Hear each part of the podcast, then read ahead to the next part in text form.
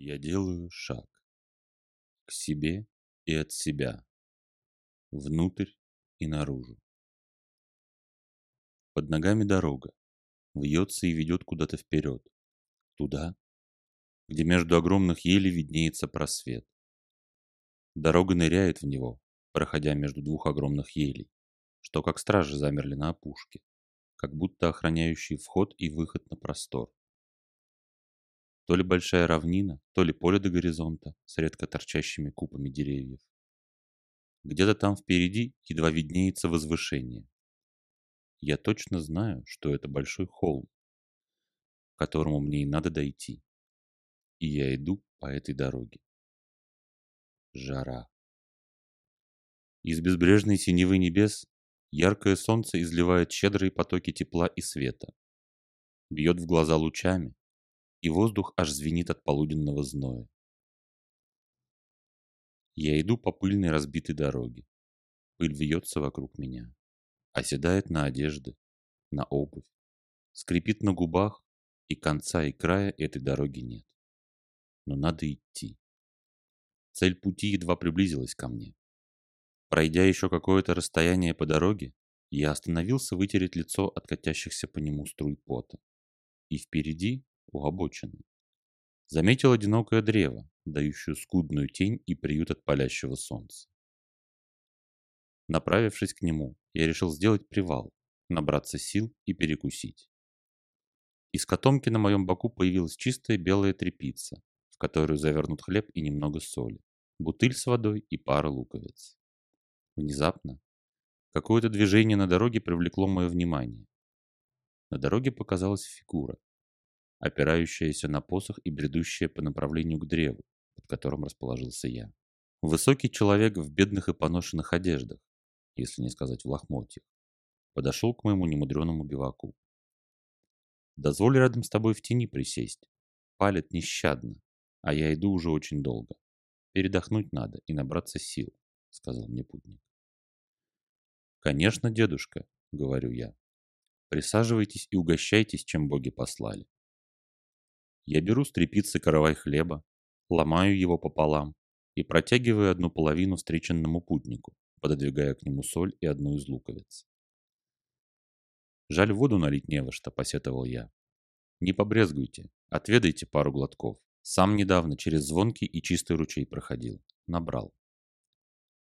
Мой гость с охотой принял мое немудреное угощение и разделил со мной трапезу.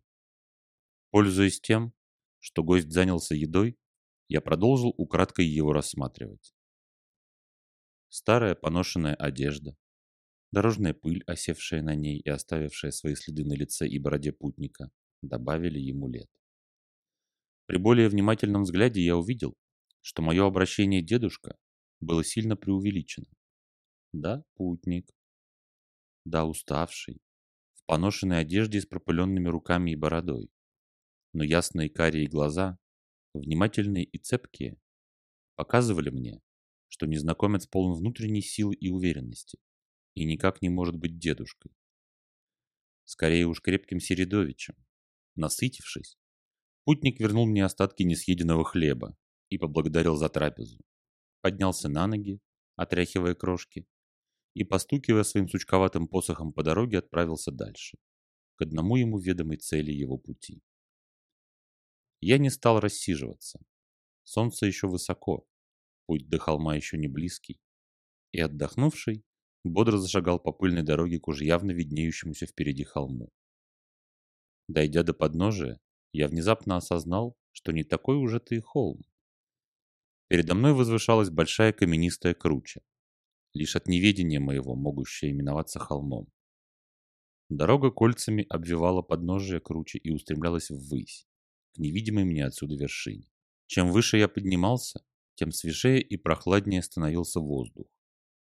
Пыль и зной, казалось, остались внизу у подножия холма. Налетел порыв ветра. Дышать стало еще легче, как будто силы появились в утомленном теле. И я вышел на вершину. Что-то привлекло мое внимание, я даже не сразу понял, что. Подойдя ближе, я увидел копье, украшенное белой лентой, воткнутая пяткой в расселину между камнями на вершине. Красивая, светлое, пропорциональное копье с золоченым древком и белой лентой под наконечником. «Молодец! Дошел!» — услышал я голос. И каково же было мое изумление, когда, обернувшись, я увидел тому самого путника, с которым делил хлеб и соль на обочине дороги. «Что, не ожидал?» — спросил тот, кто выглядел как нищий оборванец-путник. Внешность, она очень обманчива. Смотри сердцем. Лишь сердце откроет тебе суть вещей и людей, развеяв кривду.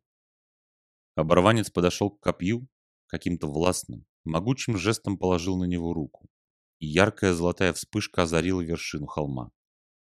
Передо мной стоял высокий воин в золотых доспехах. Его шлем был увенчан орлом, на круглом щите пылал лик бога. Копье в его руке, казалось, испускало кольца силы. Могучее, неодолимая и бескомпромиссная сила прянула от воина во все стороны. «Как звать тебя, Великий?» — спросил я. «Ты же уже все сам понял. Зачем переспрашивать?» «Звать меня гость от рода, родогост. Гость, которому рады, рада гост. Идя по пути, мы никогда не знаем, кого, как и где мы встретим за следующим поворотом, раздался голос Бога. Поэтому предельная внимательность, чуткость и открытое сердце, связанное с родом, позволят тебе видеть, кого действительно встречаешь ты на своем пути. Любой гость может быть мной, и я могу быть в любом встретившемся тебе. Не пропусти истину, глядя на оборванные одежды и пыль тысяч дорог, что покрывают несущего весть. Радогост поднял копье и с силой ударил наконечником о камни вершины. Вспышка. И я оказываюсь в своем теле.